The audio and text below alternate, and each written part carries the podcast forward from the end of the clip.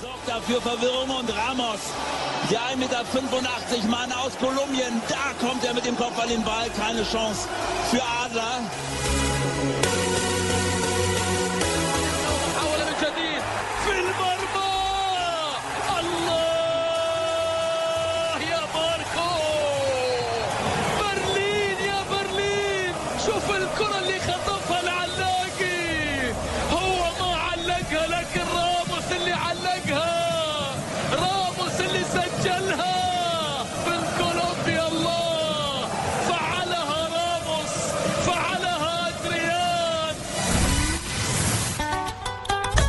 Siempre tengo ese sueño de, volver a la selección y, y como siempre he dicho, toca trabajar. Sabemos que, que se está pasando por un buen momento, el jugador colombiano igual está en muy buen momento, o sea que, que toca trabajar y, y dar lo mejor para así poder tener la chance.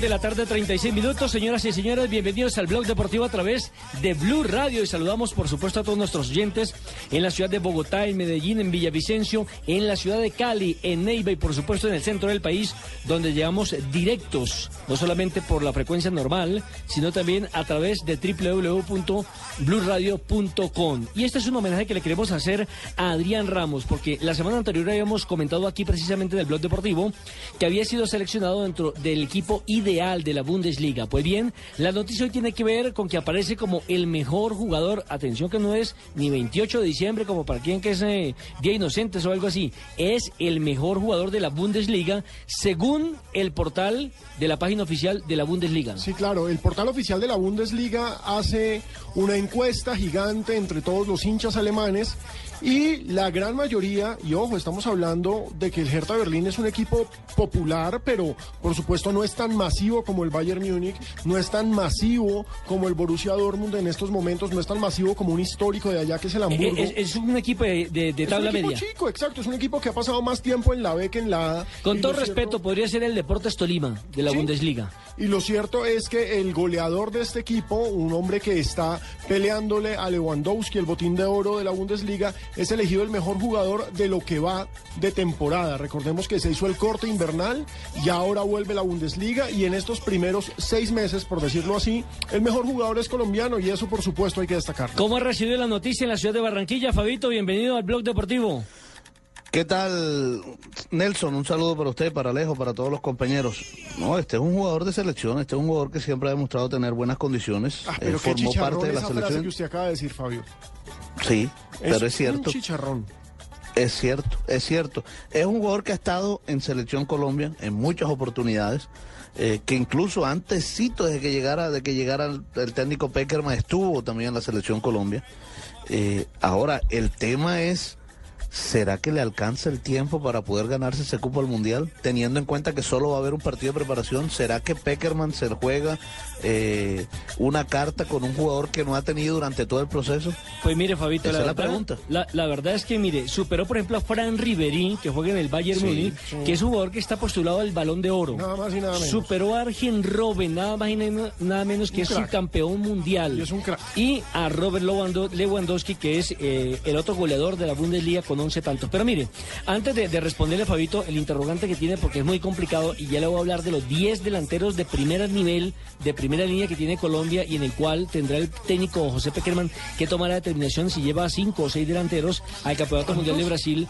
No sé, por eso digo, dependerá exclusivamente del cuerpo técnico. Déjenme, invitamos a esta hora al profesor Eduardo Lara. Y todos dirán, ¿pero por qué Eduardo Lara? Porque él fue el que lo descubrió. Yo recuerdo en una selección juvenil que se concentró por allí como por las, por la, por, por el, eso que las 50 y 62, 63 más o menos, arriba de la séptima, y tuve la oportunidad de conocer allí a Adrián Ramos, que era un niño muy Peladito. flaquitico, muy, muy, muy, muy, muy delgadito, pero con gran condición técnica. Profesor Lara, bienvenido al Blog Deportivo en la capital de la República. Feliz año y hacía rato no nos escuchábamos. Bueno, buenas tardes, eh, un feliz año para todos ustedes bueno, la verdad que mm, muy complacido de volverlos a escuchar y, y bueno, acá estamos. Eh, no sé realmente eh, mm, cuál es el tema que tengan en este momento y, bueno, dispuestos a hablar con ustedes de nuevo. Pues el tema es Adrián Ramos, profesor Lara, porque usted fue el que lo descubrió, el que le dio la oportunidad, el que lo llevó a la selección colombiana de fútbol y el que tuvo la oportunidad de verlo en su nacimiento, al quien hoy es considerado el mejor jugador de fútbol de la Bundesliga, según una encuesta que ha realizado precisamente la página oficial del Campeonato Alemán de Fútbol. Bueno, creo que sí. eh, me sentí muy contento al, ver la noticia. Eh, sabes de que un jugador como Adrián, jugador que nosotros tuvimos en aquella selección del, del, del 2002, cuando se inició el proceso, eh, estuvo al lado de Freddy, eh, estuvo al lado de Octálvaro, eh, al lado de Pablo. Y creo que Libis, jugadores que Libis también estaba en esa en esa selección, Carlos Hidalgo que fue goleador en ese mundial, el, de de Finlandia. Pasto. Sí, en Finlandia.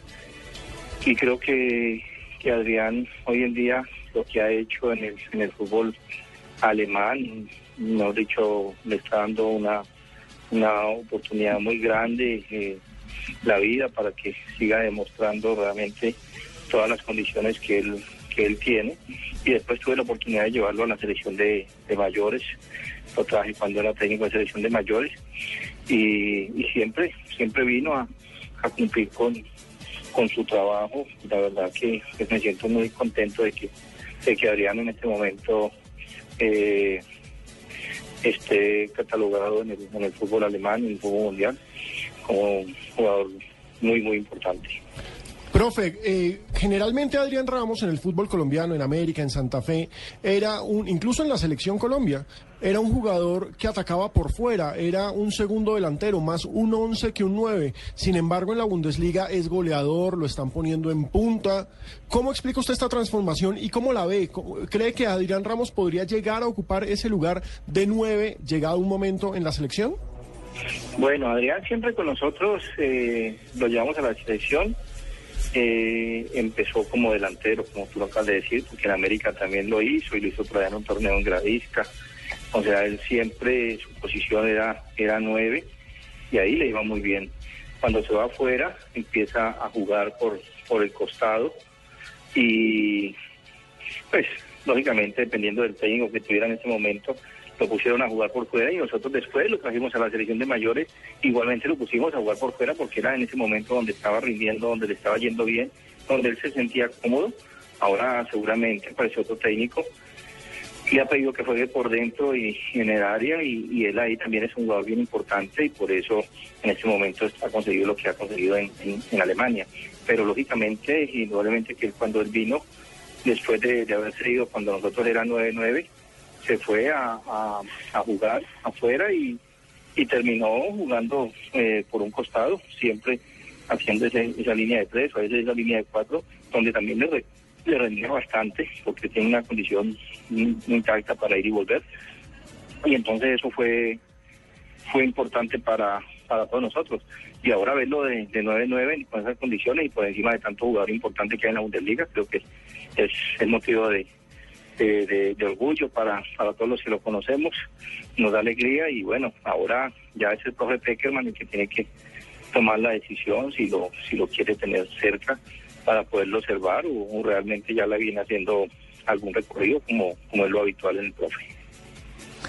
Profesor Eduardo Lara, eh, lo saludamos desde acá, desde Barranquilla, Fabio Poveda Ruiz. Profe, eh, lo, más, lo, lo más escaso, digámoslo así, que hay en el fútbol eh, son los goleadores. Es lo que más buscan los técnicos, tener goleadores. Eh, Adrián Ramos, cuando empezó a jugar por, ese, por los costados, eh, en línea de tres o línea de cuatro, como usted dice, eh, perdió un poco de gol, en mi opinión.